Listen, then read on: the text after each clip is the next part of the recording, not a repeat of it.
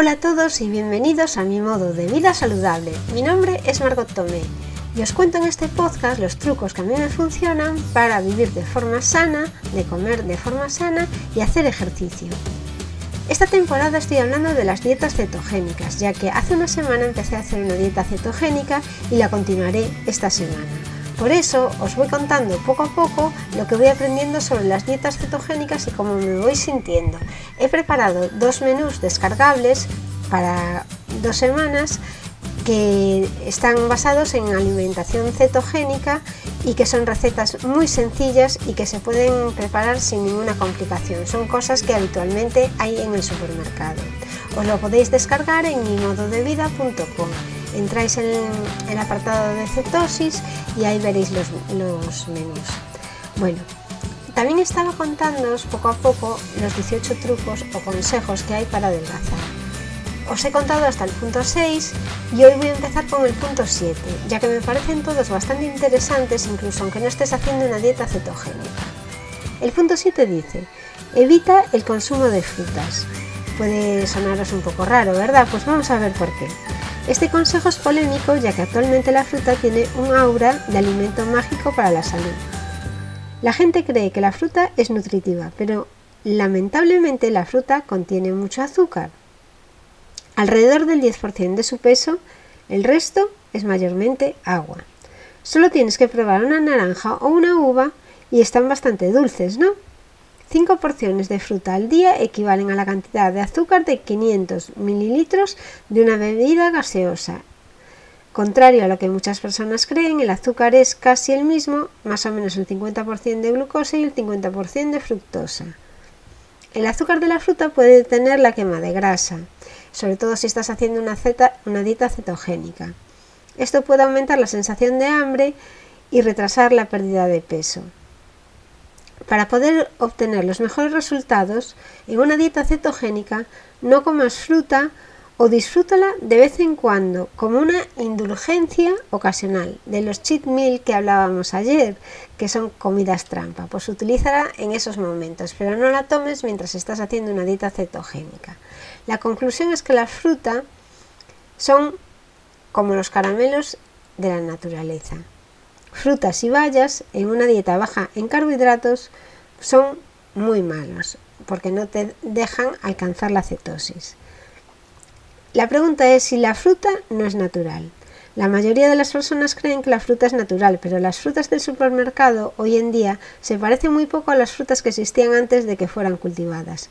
Hay mucho más azúcar en las frutas modernas que en las que había en la antigüedad.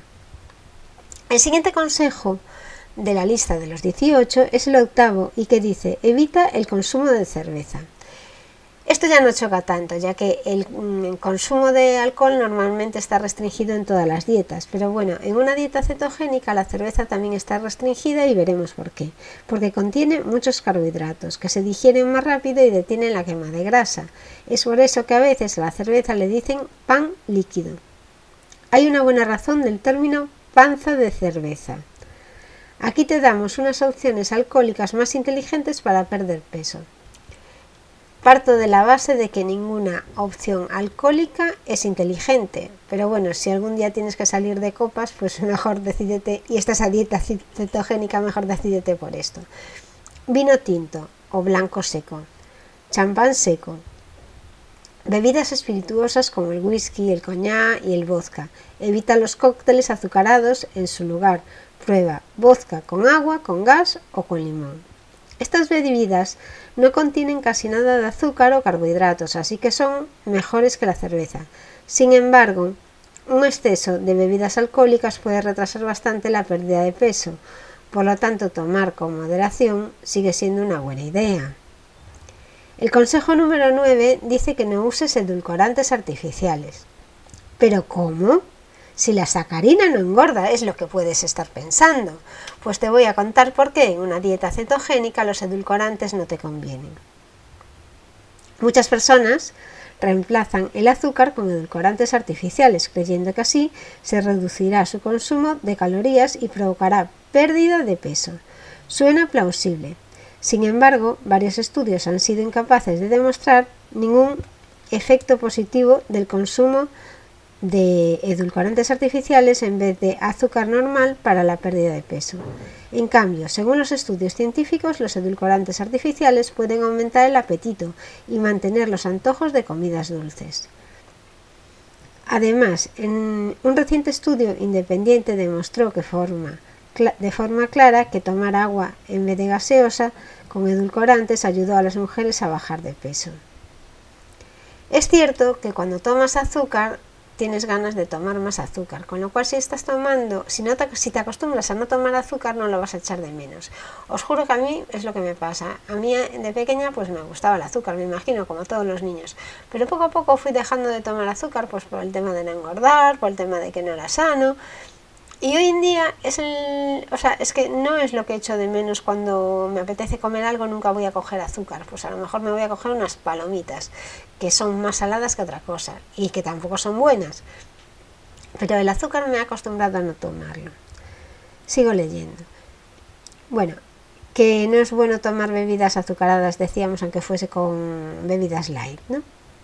Son malas, esto podría ser porque el cuerpo libera insulina cuando anticipa que habrá presencia de azúcar en la sangre.